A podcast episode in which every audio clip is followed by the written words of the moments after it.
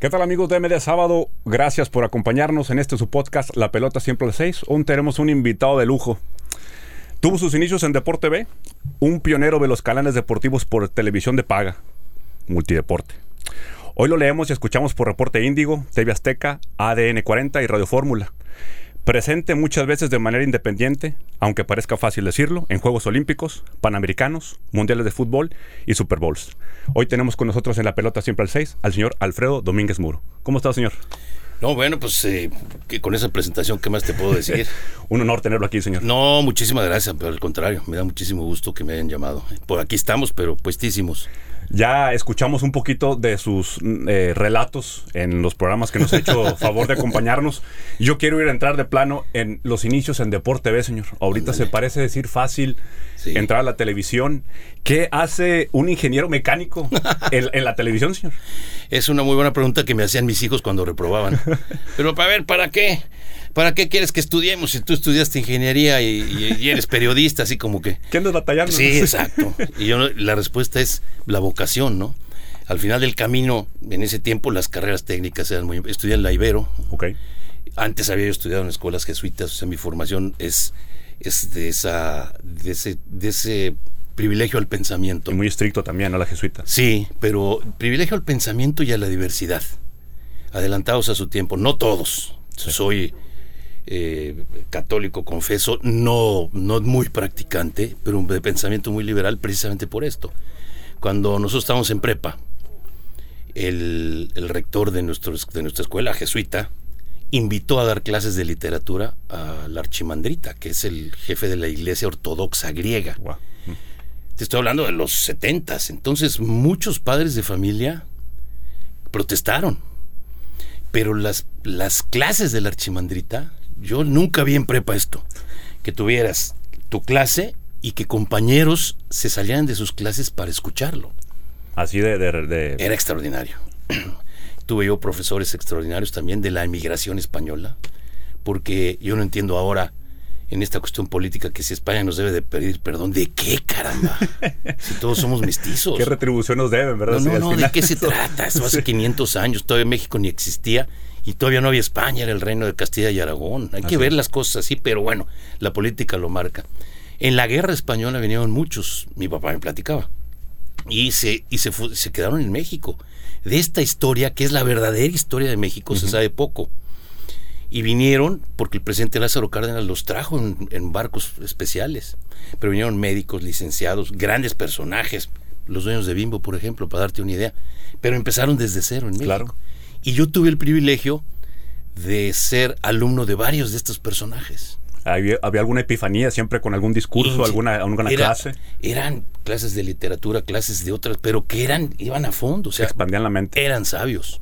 Y por lo que ellos habían sufrido en la guerra, 30 años antes o 20 años antes, la verdad fue un privilegio. Entonces, yo me fui por lado de las carreras técnicas por mi hermano mayor que me convenció, porque el otro. Entonces llegué a la mitad, dije, este no es lo mío, pero ya estaba yo ahí.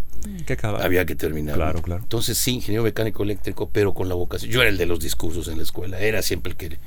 Yo era el que trataba de platicar con los profesores para que le bajaran tres rayitas. Yo era todo en eso. Entonces me fui metiendo a golpes. Al final de cuentas era una vocación. A, Deporte TV fue su primera gran... Fue el break que le llaman, ¿no? Fue su primer... Eh, pero tomemos en cuenta que la televisión de los ochentas era Televisa, lo que hoy es TV Azteca, y Mevisión, que en la que Y ya. Tenías los canales públicos. Y ya. Ustedes tenían aquí el 28. Nosotros teníamos allá el 11. Tenían esto. Pero el 4 de Guanajuato. ¿Cómo me enteré de esto? Cuando tuve que negociar con ellos cuando ya me tocó dirigir. Pero yo escribí siempre.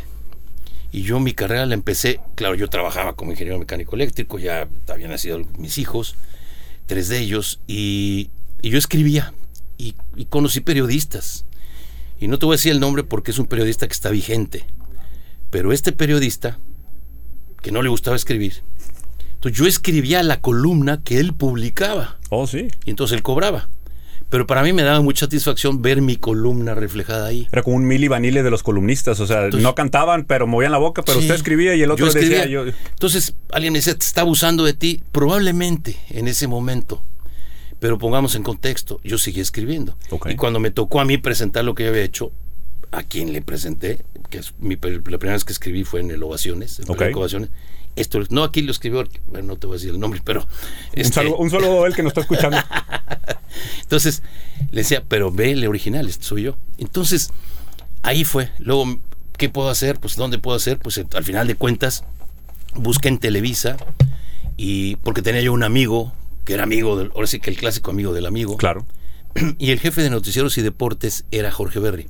Jorge Berry, ¿cómo no? Entonces llego con Jorge Berry, me dio el avión, me bateó, me- se burlaba. Yo hubo veces que estuve afuera de su oficina tres horas, dos horas, y él allá adentro, dile que no estoy, pero gritando. Es- La vida es así, cabrón. Así es. Entonces, después yo corrí lanchas de carreras muchísimos años.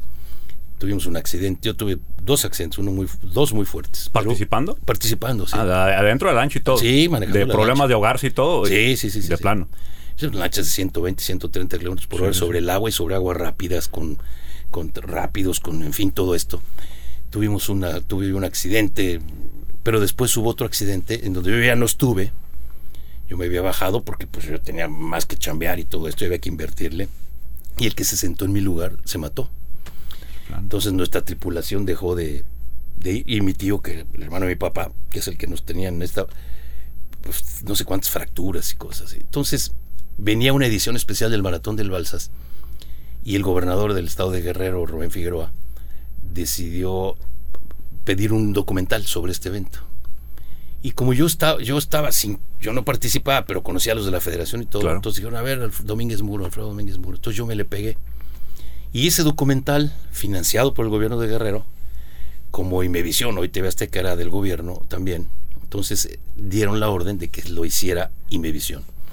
Y no solamente que lo hiciera Imevisión, sino que además, bueno, que lo hiciera Imevisión. Entonces pusieron a un comentarista que ya estaba y a mí como asesor, pero un productor extraordinario, Benjamín Can, que es productor de novelas, productor de, bueno, es eh, de óperas, por ejemplo. Sí. No, no músico, pero, pero es director de escena extraordinario Sí. Le dijo a Nacho Basaguren, que era entonces, que no tiene nada que hacer Nacho Basaguren en esto, y le, le dijo, oye, deja que hable Alfredo. Entonces yo hice el documental. Se opuso José Ramón. Porque- primera pieza- primera Primera piedrita en el zapato, sí. ¿verdad? Entonces se opuso José Ramón y, y después pues, pasó al aire este programa. Pasó al aire. Pero también el gobernador había comprado un espacio en Deporte B. Entonces Benjamín le dijo a José Ramón, pues que lo haga Alfredo. Lo hice a fuerzas. Y José Ramón, con, con ese estilo, que tiene, es un estilo elegante, me dijo, bueno, ¿tú crees que te vas a quedar aquí? eh?" Excelente. Y entonces yo le dije, pues, pues, si me aceptas, mira, bueno, por, por aquí el que manda soy yo, ¿eh? Tú entraste por el lado que no deberías de entrar, ¿eh? Aquí yo soy, aquí. ¿sabes? Y efectivamente, lo busqué, lo seguí buscándome. Y de repente, cuando ya estaba yo así desanimado, le hablé a Benjamín y me dijo, Benjamín, tu carrera es esto. Tú eres de seguirle por acá.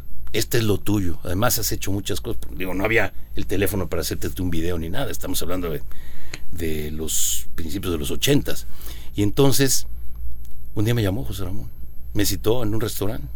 Llegué, me plantó cuatro veces. Y la quinta vez sí llegó. O sea, Ah, cuatro veces plantado de Sí. plano de no llegó. Desayuné cuatro veces solo en ese restaurante. ahí en la avenida Muy buena granola Sí. con, con, fruit- con melón y todo. sí. No, huevo ranchero. Ah, huevito, huevito, sí, digo, ¿de qué se trata? No, ya si me van a plantar, que, que no sea, que no sea con, que no te vayas con hambre. que ¿verdad? no sea con granola. Sí, no, no, no, no, no. Entonces, el, el, y ahí platicó y me dijo, pero así, así, pues como él era, así es, me dice, mira, este equipo es muy directo, te voy a dar 10 minutos y esos 10 minutos, tú sabes lo que es con ellos. Le dije, a ver, ¿qué, no, ¿qué, qué te gusta? No, pues el automovilismo. No, fíjate que me gusta mucho el fútbol. Nunca. Fíjate que el fútbol americano. Pero no. Entonces me dijo, a ver qué haces con los 10 minutos, pero me tienes que decir Es que estas áreas, el, el automovilismo, Ya estaban. F1, ya estaban cubiertas por alguien Sí. prácticamente, ¿no? que después las cubrí yo. Es decir, eh, en eso estaba yo cuando comencé en la XCB, una estación también pública. Sí. Me dijeron, tú tienes tres meses para arrancar. Si en tres meses no se vende nada, pues te vas. Porque yo conocía a un muy buen amigo del director. Y por fortuna, de repente tenía un amigo en fábrica de estufas Mave, que, que hacían anunciando un programa de deportes, y ese fue el que me patrocinó. Estaba dando yo al aire ahí. José Ramón me da esta oportunidad. Empiezo pues con qué, con esquí acuático, con maratón del, del Balsas de Coatzacoalcos, todo lo que yo conocía, todo lo que yo hacía. Después no te daba, no, no asignaban cámara, entonces yo compré una cámara viejita y ahí andaba yo con otro cuate, en fin, todo a base de golpes hasta que por fin me dio ya el lugar. Y Malboro este, me detectó y me, me mandaba a narrar para radio a Europa las carreras de Fórmula 1. Yo Fórmula 1 la sigo desde niño. Yo he narrado pues, más de 100 grandes premios. ¿Fue esto lo que inició la, la- la espinita de hacer algo de manera independiente, quizás Sí. sin depender de alguien más? Sí, sí, sí, sí. Dije yo, a mí esto no me va a detener. Claro. Y después llegó un momento en que era o te dedicas a tu carrera o te dedicas a esto y dediqué a esto. La mamá de mis hijos, que tenemos una gran relación a pesar de ya no estar casados, mi esposa ahora, eh, llevo cuatro años casado con ella, es, es ucraniana, ¿no? Entonces, este, pero entonces eh, ella lo, me apoyó muchísimo. Pues vamos, pues vamos, ya con. Entonces así empezamos. Entonces yo tenía el radio, tenía yo el, escribía yo innovaciones, vendía yo mis espacios de innovaciones, así, y empecé a hacer, y empecé a hacer, y empecé a hacer más, hasta que José Ramón entiende que el que sabe de Fórmula 1 era yo. Pero los dos que estaban ahí, Rodolfo Sánchez Noya, con que tengo ahora mucha relación, y Alejandro Lara, no, bueno, pues era la grilla y yo el novato, ¿no? Pero pues ahí me pusieron. Y cuando yo narraba para radio, yo manejaba los derechos que, que Balboro pagaba para Colombia, Panamá, Venezuela y México. Nada más. Había un piloto venezolano, Johnny Checoto, había un colombiano, Roberto Guerrero, no había un mexicano, se había retirado de rebaque. Y entonces fui a negociar en el Gran Premio de Long Beach del 84, fui yo a negociar los derechos de transmisión para un año más con un argentino Whitaker que era muy amigo de, de Bernie Eccleston, el zar de la Fórmula 1. Entonces empiezo yo a negociar con él, empezamos en 5 mil dólares por Gran Premio. Entonces, a ver, qué barbaridad. Dice, mira, mira, qué, mira, mira lo que me está dando Perú, 14 mil dólares. No, pues, entonces le dije, 14 mil dólares. Sí, por la transmisión en televisión. Él ni, se- ni sabía que iba yo por radio. Claro. Le dije, si ese es tu precio por televisión, dame 24 horas. Le hablo a José Ramón. Y José Ramón dice, va. La noticia buena fue que empecé yo a transmitir en televisión. La noticia mala es que. Malboro se molestó. Oh, Porque la televisión le gana al radio, en este caso, para una carrera de coches de Fórmula 1. definitivamente. sí. Entonces fui y empecé a transmitir grandes premios, pero muchas veces pagándome yo, porque yo tenía mis programas acá. Entonces yo iba a los lugares, ¿no? Y la enseñanza fue esa, o sea, si no te dan, tú sigues. ¿Cómo lidió, señor, usted? Eh, llegó a una eh, a pelear con egos, porque Uf. ahorita eh, en- quizás usted fue testigo de unos egos que ahorita se lo que antes quizás al- se lo dábamos al deportista, al futbolista, pero ahora el comentarista deportivo empezaba a tener un perfil de una manera increíble, ya era un artista, ya era, ya era alguien del espectáculo prácticamente en el deporte mexicano.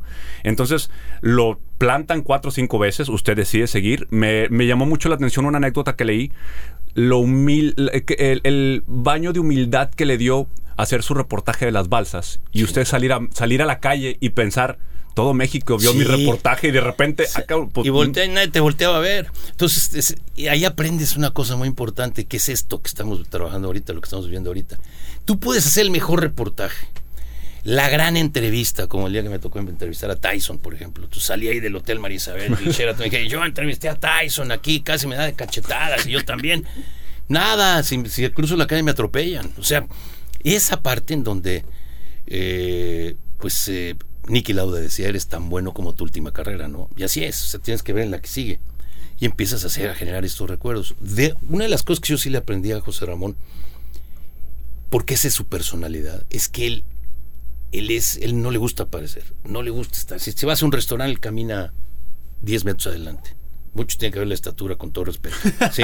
Sí, sí. Sí, sí, sí, sí. Sí, para que no se pierda, pobrecito. No, eso le, le, le pudo siempre mucho, mucho. Y mi brother Raúl Orbañanos, pues le hacía muchas bromas de este. Sí, también te hace. Y le quitaba el cojín a la hora de sentarse en Deporte B y le hacía muchas cosas. Entonces era, era, siempre fue esta, y entonces aprendes ese culto. El otro, nuestro rival era Acción de Televisa. Y Acción, tú movías el dedo meñique, tenías dos cámaras ahí, tenías este. Y nosotros no teníamos recursos para eso. Entonces, ¿con qué suplíamos el grupo de Deporte B? ¿Con qué suplíamos? Pues con, con nuestra cara, porque tú tenías que salir a cuadro más tiempo. En acción nadie salía a cuadro. ¿Por qué? Porque en ese entonces este Díez Barroso, que era Emilio Díez Barroso, que era el director, pues no quería eso que tú estás diciendo de los egos. Y entonces el programa Acción se hace tac, tac, tac, tac, tac, tac, y, y son las voces en off. Una voz en off, sí, perdón. Sin opinión. Y Deporte TV teníamos la posibilidad, no solo la posibilidad, la necesidad, y no solo la necesidad, la obligación de opinar, pero tenías que cuidar lo que decías porque era tu responsabilidad. Claro. Si no, al aire mismo te, te, te, te planchaban. Ese es el periodismo en el que yo me, en el que yo me eduqué. Entonces, por lo tanto, a mí no me gusta el, hoy, por ejemplo, y no estoy diciendo que antes fue mejor, ¿no? Eso que tú dices, ahora pues se abrieron los medios. Entonces tenemos muchísimos canales de televisión, tenemos la televisión abierta que sigue mandando, aunque le duela a muchos. La tú compara los ratings de Super Bowl de Fox y ESPN sumados, no alcanzan a Televisa y Azteca. Claro. Pues es la realidad. Entonces, ¿para qué? No, que mira, qué tal. Bueno, esas es otra, son otras cosas. Y tampoco podemos comparar. Pero ahora tienes eso, tienes más canales, tienes más canales en, en Sky. Antes, por ejemplo, eh, Cablevisión, Easy, el que sea, le pagaba al que Sí. entregaba el contenido. Ahora el que tenga el contenido paga. Y Entonces, ahí hasta agarras con la publicidad Sí, sí, como puedas, ¿no? Ese es el tema. Antes no. Entonces, ¿qué, ocurría, qué ocurría con esto? Que había muy, había, ahora hay mucho. Y entonces, ¿qué pasa? Hoy tú estás acostumbrado a que tú, tú, tú recibes en tu teléfono y ves un video que puede ser muy interesante. Cuando ves que pasó dos minutos, desde luego lo veo. La inmediatez, la improvisación, la opinionitis. Hoy todos opinan de todo. Pelea el canelo y todos saben del canelo Sí, sí, sí. este, hay Fórmula 1 y todos creen que saben qué pasa ahí. Entonces, y los que estudiamos, yo no puedo cambiar mi ADN Claro. en ese aspecto, pero yo jamás manejaré algo que no sea con un, yo tengo un un- un eslogan que tendría que estar ahí, los hechos mandan. Si no ha ocurrido, si no está, si no sucedió, si no me consta, no lo digo. Pero el dicen, de buena fuente me dijeron, es muy probable, supongo, creo, hago, Claro. pienso en esa, en esa tema de vanidades. Si te asombra positivamente los youtubers o influencers, como se llamen. Sí, sí, sí. Pero de repente, yo ese periodismo lo comparo. Acabo de desayunar, ¿eh? Entonces. Y, pedí- huevito- huevitos rancheros también. Sí. Ah, Pero pedí un capuchino. ok. Entonces, ¿con qué comparo yo el periodismo ese, simplista, con que el que pide un capuchino se toma la espuma y deja el café? Ah. Es decir, ya con lo de encimita ya. La El- esencia es se como, ahora que estamos con lo de la pandemia, ahora todos somos expertos. El doctor Gatel es un güey que no puede decir, bueno, Sí, se, sí, se sí. equivocó muchísimo, tan es así Sí, que está en la lona ahorita. Pero todos sabemos de todo, todos creemos y todos opinamos. Las vacunas no sirven, bla, bla, bla, bla, todo es así. Todo, pero como lo dicen en, en medios, como si se supiera. O sea, yo siempre pongo en los chats de mis amigos, de mis compañeros, pongo, a ver, fuente, dime un medio serio que lo haya dicho. Y nadie tiene, muchas veces. Entonces, esa, esa inmediatez es contra la que es el reto para nosotros, los que, los que sí tenemos que estar haciendo. Los, por ejemplo, el, de economía, que opine de economía, que opine de esto, pero, pero sí es comprobar las fuentes. Y hoy no, ni nos importa comprobar las fuentes. Digo, me, se me sumo a todo esto de los twitters y de todo esto, ¿no? Yo cuando veo a alguien que me contesta algo, los haters, yo veo quién es. Tiene 14 followers, Claro. cero no sé qué, es el zorro del payaso, pues ni le hago caso. Claro. ¿Para qué le das Y luego sus amigos que también. Entonces dices, ¿quién es este cuate? Sí, sí, sí. Ahora, si vamos a entrar en un debate, vamos a entrar en un debate. Pero un debate con hechos, no con palabras. Es que la pelea del Canelo, sí, o sea, yo estudio, estudio antes esto para opinar, tengo mis espacios esto en TV Azteca, y la primicia, no primicia, y este de- día 7 arranco, espero que por mucho tiempo un programa Excelente. en multimedios en el canal 6 a nivel nacional, que estoy verdaderamente ilusionado. Bienvenido. No, hombre, Bienvenido. gracias. ¿Y por qué? Porque cuando yo platiqué con, con la gente de ustedes, le dije a Will González, le dije, bueno, yo, le, yo, yo no dije lento, yo dije, yo propongo ser como soy. Y ahora sí que tampoco es, ay, este se cree monedita oro. No, es que ese es mi ADN. Entonces yo opino, yo digo, entonces yo sí te puedo decir fulano de tal esto. Entonces, es que al Canelo se le caen los box. No, a ver, el Canelo en este momento pues, es la joya de la corona Claro. mientras pero si se sigue resbalando trayendo estos retadores en tres peleas más va a caer en el lugar peor que puede caer cualquier que se llama indiferencia que tú le vas a cambiar ¿qué ocurre? no es que el de no es que les pague para que se caigan, es que él en la baraja de retadores, él elige de los posibles. ¿Tú, crees que el Consejo Mundial, conozco bien a Mauricio Suleiman, y Mauricio Suleiman pues se agachó y se fue de lado? ¿Qué hizo? Mire, esta es la, baraja. Y los que están alrededor del Canelo, que es un equipo, no es el Canelo solo, este nos conviene. ¿Por qué? Porque queremos pelear en mayo. Y entonces, no es posible que en el momento del famoso knockout, ya la pelea del 8 de mayo estaba firmada. Y que las entrevistas, yo vi todas las entrevistas que hizo, incluso con, con la cadena de Estados Unidos, empieza a platicar, empieza a decir, empieza a hacer. Y el único que le hace una pregunta inteligente es Eduardo Lamazón. ¿Quién es Eduardo Lamazón? Ah, es el que lama, lama, lamita. Sí. sí. Nada más que fue 20 años secretario general del Consejo Mundial de Boxeo. Claro. Ah, bueno, ah, ¿tú sabe o no sabe? Claro que sabe. Y sabe de estas cosas también. Y es el único que le pregunta al Canelo, oye, Canelo, este retador que tendría que ser el número 37, no el 1. Y dice, bueno, es que quise acabar por... Mi obligación era acabar por nocaut y quise acabar por nocaut.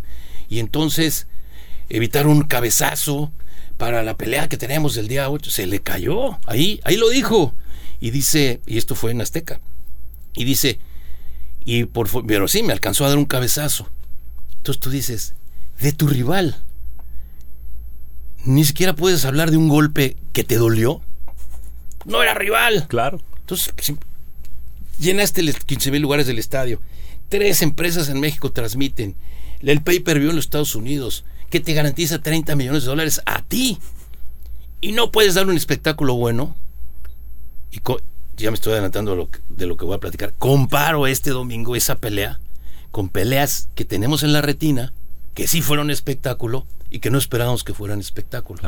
Eso es lo que vamos a hacer en nuestro programa. Híjole, ¿qué tal, eh? ¿Cuántas entregó Chávez? Eh? Pero aquí están listos eh, para el proyecto del señor Alfredo Domínguez Muro.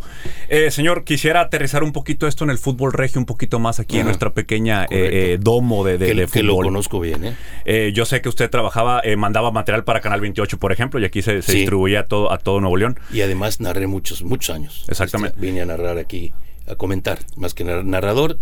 El narrador tiene un don que yo no tengo pero yo puedo comentar. la, crónica, la crónica es complicada. No, la crónica es un don. Sí, sí, sí. Es un don, que, es, muy pocos lo tienen.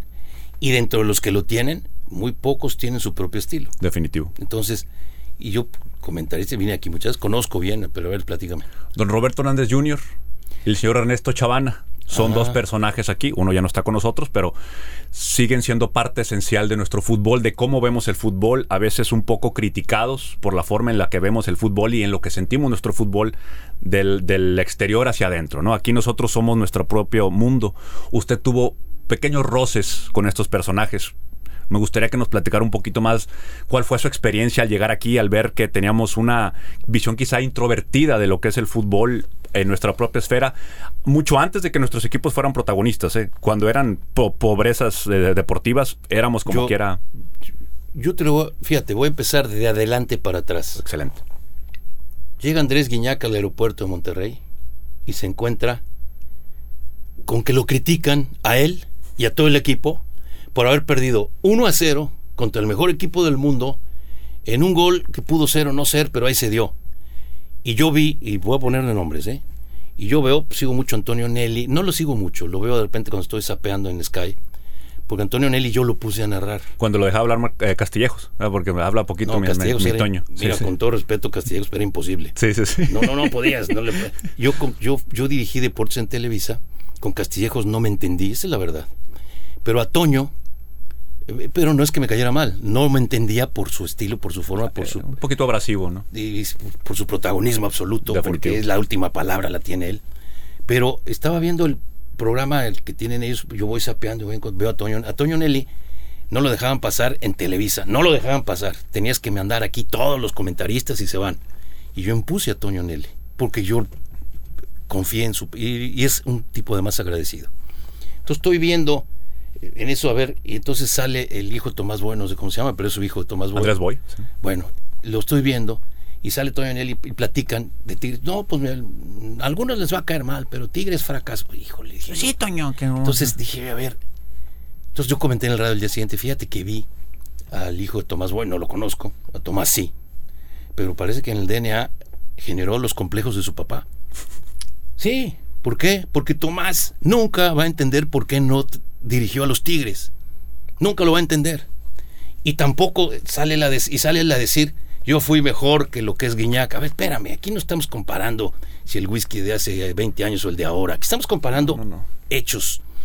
Y entonces, imagínate que es golpear al equipo, que además es otra cosa, que yo no entiendo por qué en Monterrey no lo vieron así. Tigres le ganó al campeón de la Libertadores. Tigres, le Tigres tendría que ser un trofeo que no existe, el campeón de América.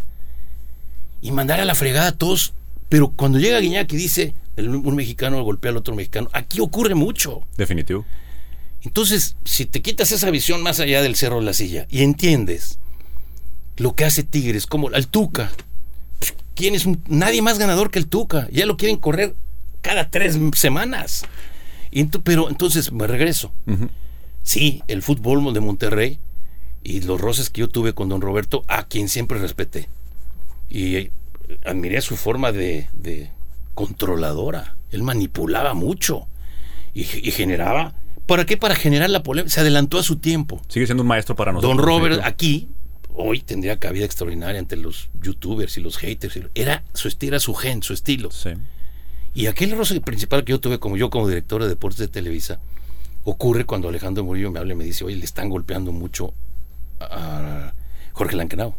Ujú. Y nosotros transmitimos esos dos y Jorge está pidiendo ayuda y tal, tal. Entonces, ve a ver cómo lo resuelves. Y me dan unas grabaciones. Y sí, le daba incluso en cosas personales. Sí, sí, sí. Entonces vengo yo para acá, lo busco, pero voy con sus patrones y aprendí yo una lección muy fuerte, positiva. El señor González me dice, aquí respetamos la libertad de expresión. Te hablo de hace 20 años. Sí. Y dije, me quedo callado. Ya me- pero en el mejo- con un respeto extraordinario. Porque además de que tenía yo que venir a arreglarlo, Alejandro Burillo, que es un personaje, me dijo, pero cuidado con que haya un roce porque la familia González son no solo mis amigos, mis más que amigos, pero tienes que resolverlo. Entonces voy a platicar con don Robert, no me recibe, me da la vuelta, me voy, y cuando iba yo rumbo al aeropuerto, Chavana, le dice, oiga, don Robert, que le, ya le mandaron aquí eh, a corregirlo. No, a mí nadie me corrige. Lo escucha en la radio. Sí, lo estoy. Y yo iba manejando al aeropuerto. Pues dice, pues, eh, pues le mandaron a Domínguez Muro, el director de deportes de Televisa. Y dice don Robert que es. Pues mira, vino acá y mira cómo le temblaban las piernitas. ¡Puta! ¿y lo Hijo que hice? Ay, Regrésate. casi me salgo ahí del y casi le digo al avión que se espere, ¿no? Sí, sí. Vine a los 10 días a narrar, a, a comentar Tigres. Subo al palco, que ya, ya llegar al palco ya, ya, ya es un una labor, ¿no? Porque parece que es una montañota ahí, ¿no? Llego y veo a Chavana. Y le digo, a ver, Chavana, ¿te checas? ¿Me están temblando las piernitas? Entonces, yo no lo iba, yo no soy, nunca he sido golpeador ni nada, pero nunca me dejo. Pero yo había escuchado eso y todo Monterrey lo escuchó. Claro. Y había mucha gente en el palco, compañeros, que sabían de esto. Ya sabes que los chismes corren así como... Definitivamente.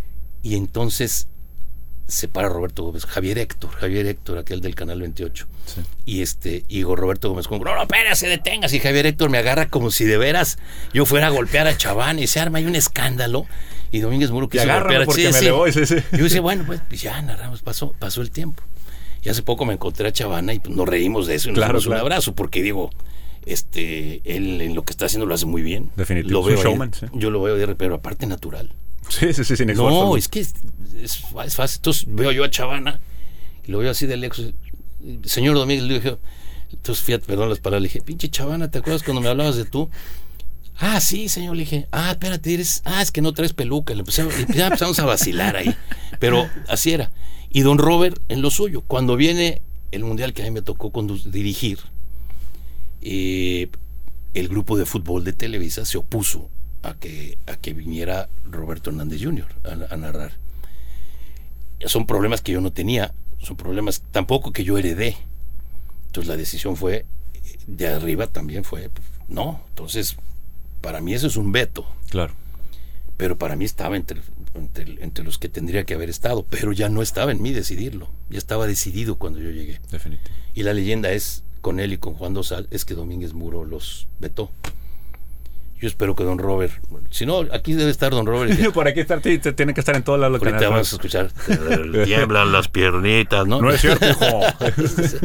Pero sí, es decir, yo creo que el fútbol de Monterrey se manipuló mucho por don Robert y se ha quedado así.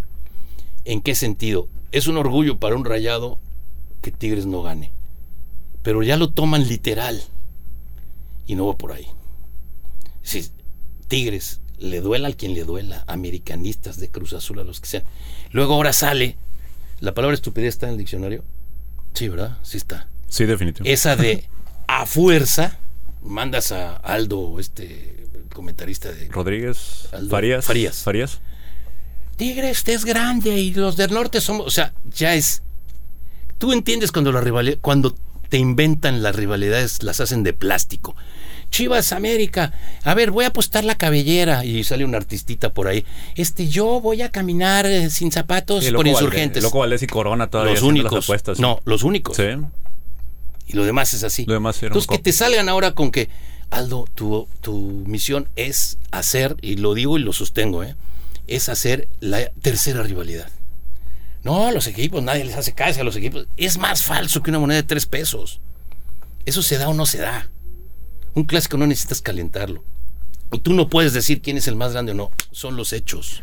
Entonces, esa parte aquí no está superada no está superada el hecho de que, a ver, Tigres, ¿qué pasa? Que cu- cuando el Real Madrid es campeón de la Champions, bueno, pues la gente del Barcelona lo entiende Claro. y va para allá. Yo de todo esto, yo recuerdo cuando estaban de moda los desplegados, yo recuerdo bien cuando Boca Juniors es campeón de la Liga de Argentina y, sac- y, y River saca un desplegado. El campeón de América y de la Libertadores felicita al campeón de Argentina.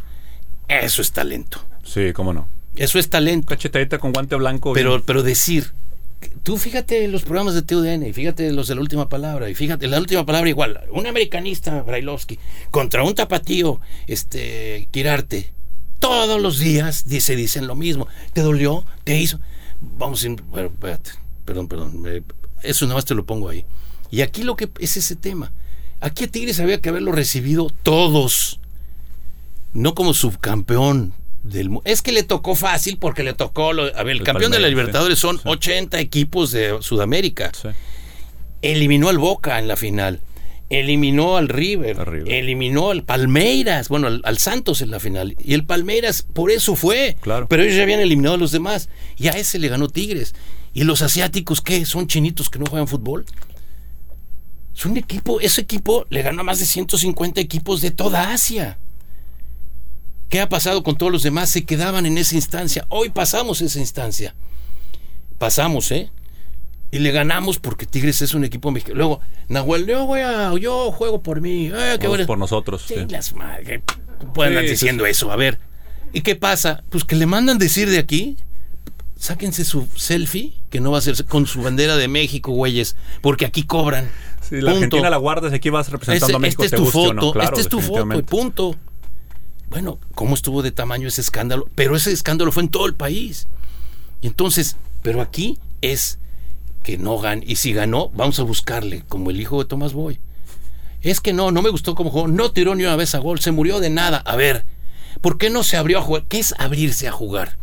¿Por qué no se tiró adelante? ¿Qué es tirarse adelante? Contra el Bayern. ¿Se imagina? ¿qué- qué es? a ver, ábrete tantito en lo que tú llamas abrir, que no entiendo qué es. Es como la sociedad entre el delantero. ¿Cuál sociedad? O sea, hicieron una pared, Sí, ¿no? sí, sí. Entonces, ¿cuál es? Qué, qué es el concepto? Vamos a verlo así.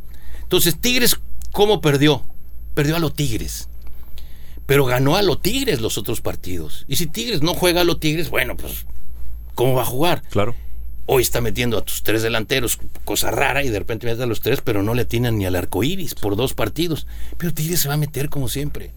Entonces, no es que Tigres, es que Tigres dosifica los partidos para después. me- No, Tigres sale a ganar. Tú, conozco al Tuca de muchísimos años, lo mismo que a Javier Aguirre. Y lo que dijo Javier Aguirre hace poco, cuando el 6 a 1, son accidentes. Entiéndanlo como accidentes Definitivo.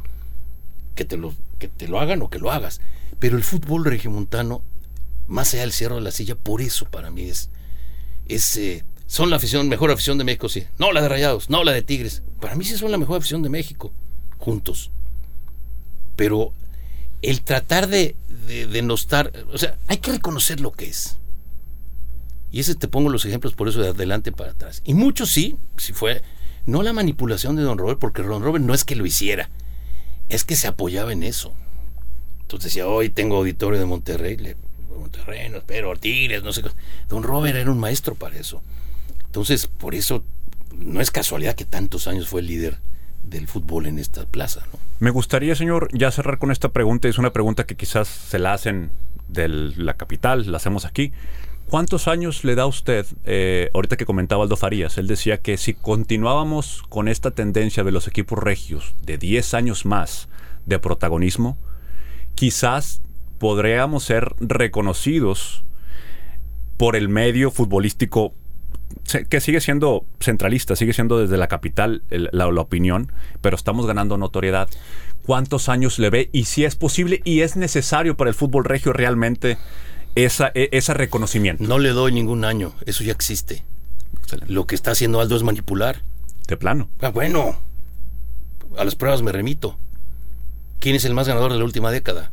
Definitivamente. Tigres. ¿Y quién le pega por ahí pegadito? Rayados. Monterrey. Entonces no digan que es ¿Quién te tiene que decir que eres grande? Los hechos. Cuando llenes estadios, cuando la gente te siga o te odie. Ese es ser grande. Pero eso que es eso, y mira, no conozco a Aldo de persona, ¿eh? Pero si yo se lo digo, se lo diría igual. Él tiene la consigna de defender a los regiomontanos como Fernando Quirarte en, eh, acá al Guadalajara. Daniel, ¿de dónde sale Daniel Barulowski como el símbolo americanista? El símbolo americanista es Sague. Claro. Es Carlos Reynoso. Es Alfredo Tena. Esos son los símbolos. Es Memo Ochoa. Pero Brailovsky, un temblorcito y se fue. No, no temblorzote. se estuvo dos años y se fue. Es el símbolo del americanismo. Fox Sports lo hace. Símbolo americanista. Y ahora son los símbolos de qué? Autoproclamados prácticamente. Autoproclamados. Y ESPN tiene a los suyos. Entonces, y, y TUDN tiene a los suyos. Entonces eso es manipular. ¿Qué es? Jugar con la corriente. Y entonces, sí, no, no, bueno, te molestó este, en la última parada, te molestó el resultado. No, a mí no. Que, no, mira, a ver, o sea, ¿qué? ¿Quirarte es el Guadalajara? Quirarte sí podría ser símbolo del Guadalajara, sí. Pero Brailovsky, y mira que respeto mucho al ruso.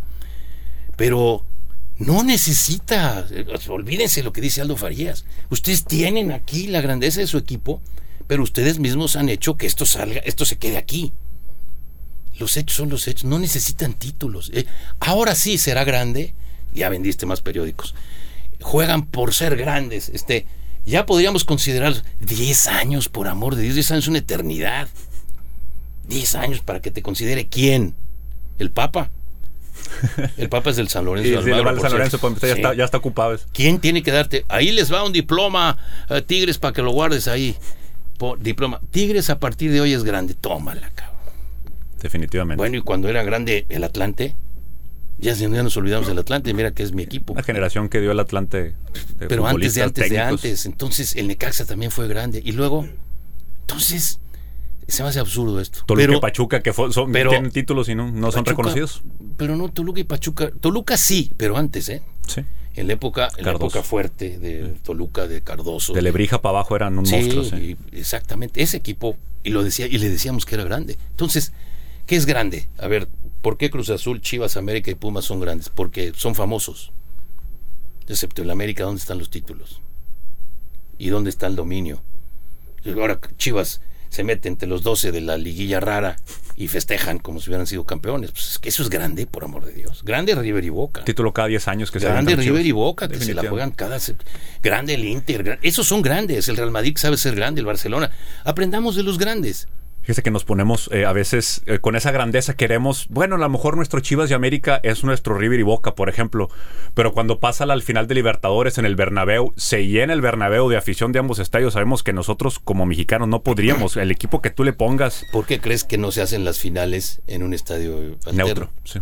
Porque de repente te toca, con todo respeto, Cholos Puebla, porque se puede dar. Claro pues van 14 personas con todo el, con todo y tapabocas, pues sí. con todos los del equipo. No, con todos los sistemas de sanidad, o sea, no, no, no llenan ni el 30%. Entonces, esa es la parte que la afición de Monterrey no se da cuenta de lo que tienen. Es como que si yo te platico el abierto mexicano de tenis, yo he ido a todos y este va a ser mi segundo que no voy en 27 años. Entonces, tú dices, el abierto mexicano de tenis, bueno, entonces yo comento, el año pasado en el abierto mexicano de tenis, cuando éramos felices y no nos dábamos cuenta, cuando no había pandemia, éramos felices y no nos dábamos cuenta. Pues es lo mismo. Si Tigres no va a ser campeón todos los años, Rayados tampoco.